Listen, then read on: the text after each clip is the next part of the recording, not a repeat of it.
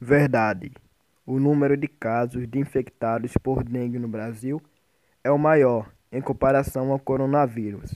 Somente este ano teve um aumento de 300% dos casos no Distrito Federal, entre 29 de dezembro e 18 de janeiro. Segundo dados do Ministério da Saúde, foram identificados mais de 30 mil casos de dengue no país. Fonte: Metrópolis, agosto de 2020.